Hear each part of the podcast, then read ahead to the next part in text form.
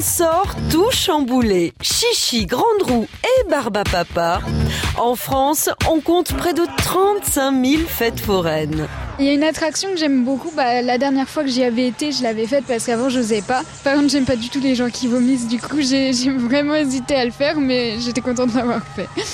1893, l'année où la foire a fait son petit manège. La fête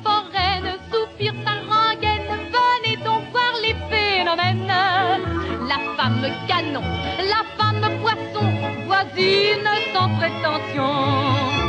Sur les foires du Moyen Âge, on fait des affaires au milieu des saltimbanques qui profitent de ces rassemblements pour montrer leurs numéros.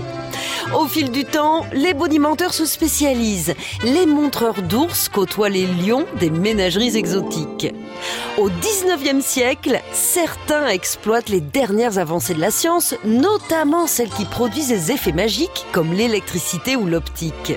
Le photomaton, la couveuse, l'escalator et le cinéma sont des attractions foraines. C'est une révolution. À la foire du trône, à deux pas de la chenille des Carpates, la machine à malaxer la guimauve malaxe la guimauve. La médecine y a aussi sa place. Pour satisfaire le goût du public, pour le monstrueux et le bizarre, des modèles anatomiques en cire sont montrés dans des cabinets de curiosité. Après la Seconde Guerre mondiale, ces spectacles disparaissent et sont remplacés petit à petit par des manèges tout aussi forts en sensations. Allez les amoureux, un petit tour tous les deux, c'est parti mes aïeux. Un voyage aux enfers, un tour chez Lucifer. Allez, laissez-vous faire, le deuxième est offert. À Bordeaux, une attraction jugée morbide a été retirée de la fête foraine.